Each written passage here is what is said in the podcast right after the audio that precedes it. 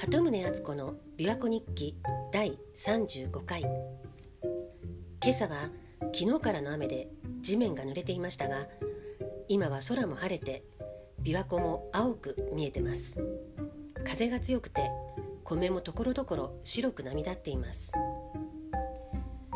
以前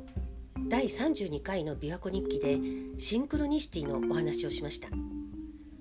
カナダの友人たちのことをこの琵琶湖日記で話した直後にその一人から連絡があってビデオチャットしたっていう話でしたが彼女とは他にもいろんな偶然がありました。彼女は若い頃アメリカに住んでいて一時多分私と同世代のロック好きなら誰でも知っているあるバンドのメンバーと付き合っていたそうです。なので日本のレコード会社のそのバンドの担当者とも知り合いで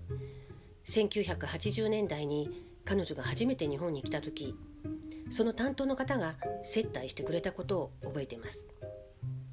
でその時彼女たちは4人グループで日本に来たんですけど日本に来る前に本や雑誌で日本のことをいろいろ調べててで当時原宿で人気のお店の特集があったとかでこのお店に来たいとかこのお店のこの人がすごい素敵とかいろいろ計画していてで彼女はそのお目当てのそのお店で出会った男性と恋に落ちてで予定の1ヶ月を過ぎても帰国せずしばらくその彼と一緒に暮らしてたんです。でその彼の家が私の最寄り駅のちょうど隣の駅だったので私の部屋に泊まることになったそもそもの私のペンパルと一緒に出かけることもよくあってなので私もだんだん彼女と仲良くなっていったんです。明るくてすごい人懐っこい人だったのでその後成功して有名になるバンドの人たちともその時仲良くなったんですが彼らともそもそも最初に仲良くなったのは彼女だったんです。でその頃私は大学生だったのでその後大学卒業する時に卒業旅行で初めてアメリカに行ったんです。でその時にカナダにも行ってその彼女とでそもそものペンパルとも再会したんですがあの時は確かデルタ航空の1ヶ月飛び放題っていうパスを買って行ったんです。空席さえあれば乗り放題っていうんでとってもお得だったんですけど、まあ、満席の場合は空席が出るのを待つしかなかったしあとアメリカ国内しか飛べなかったのでその時はニューヨーク州のバッファローまでデルタ航空で飛んでそこからバスに乗ってカナダのトロントまで行きました。でトロントのバスセンターにペンパルが迎えに来ることになってたんですけど終点のトロントに着いた時も夜だったのでバス降りる時にアジア人の私が一人でいるのを心配して同じバスに乗ってた同年代の女の子が声をかけてくれたんです。で友達が来るから大丈夫ですって答えてすぐに別れたんですけどそれから1週間後くらいだったかその人懐っこい彼女が当時通い始めた大学に私を連れてってくれたんですね。そしたらそこであってびっくり。そのバスセンターで私に声をかけてくれた女の子と出会ったんです。まあ、その人とはそこで挨拶して立ち話して別れたのでそれっきりっていうただそれだけの話なんですけど大都会のトロントで2回舞うなんてすごい偶然だなって今も心に残ってます。でその明るい彼女とはその後もずっとやり取りしていてで私が1990年代後半に京都に引っ越した頃彼女から仕事の関係で韓国のソウルで開かれる国際会議に行くことになったからせっかくなんでその後休暇を取って日本に行くって連絡があったんです。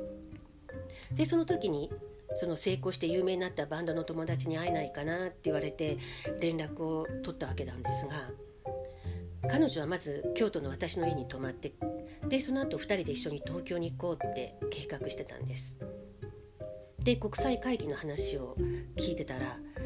日本から参加したのは1社しかいなくてインキュベーションなんとかっていう部署の人だったよっていうんでへえそれって私がバイトしてた会社の部署の名前みたいだわって話したんです。前に琵琶湖日記の最初の頃北京に太極拳留学をした話をしたんですけれどもその前に勤めていた会社を辞めてでしばらく渡航準備をしながらブラブラしてたんですけど暇にしてるんだったらちょっと手伝ってよってその頃同級生に声をかけられて彼の会社に3ヶ月くらいアルバイトに行ってたんです。そこはある大手のシンクタンクででその同級生が働くチームの中で私もあるプロジェクトに関わっていろいろ企画して企画書を作って実はとても楽しくて充実した仕事だったんです。でそしたらその彼女が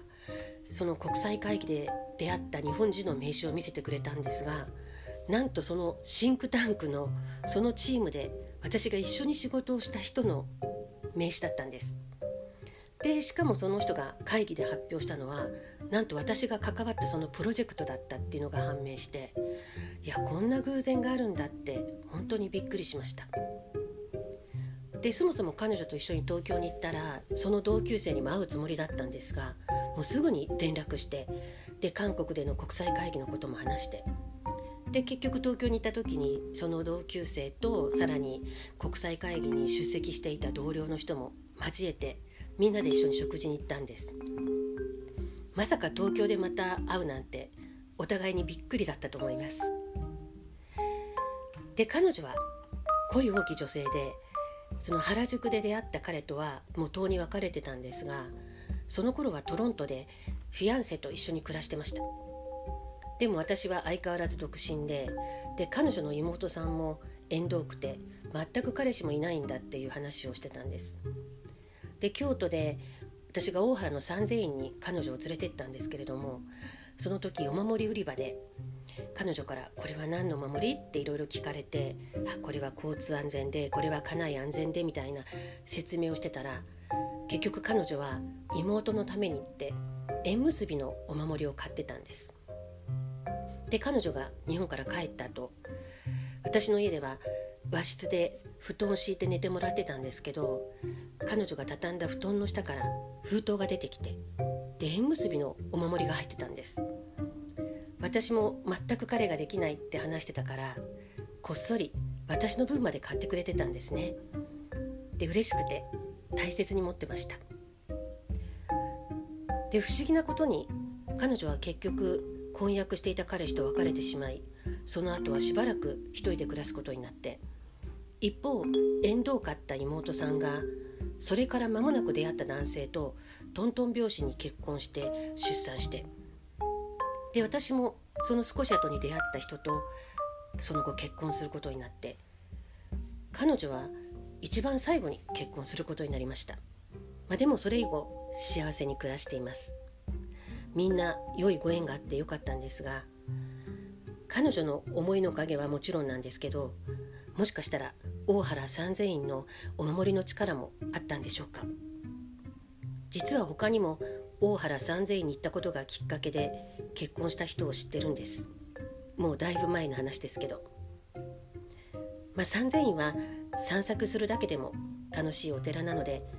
縁結びとは関係なくてもよかったらぜひ一度行ってみてください。鳩宗敦子でした。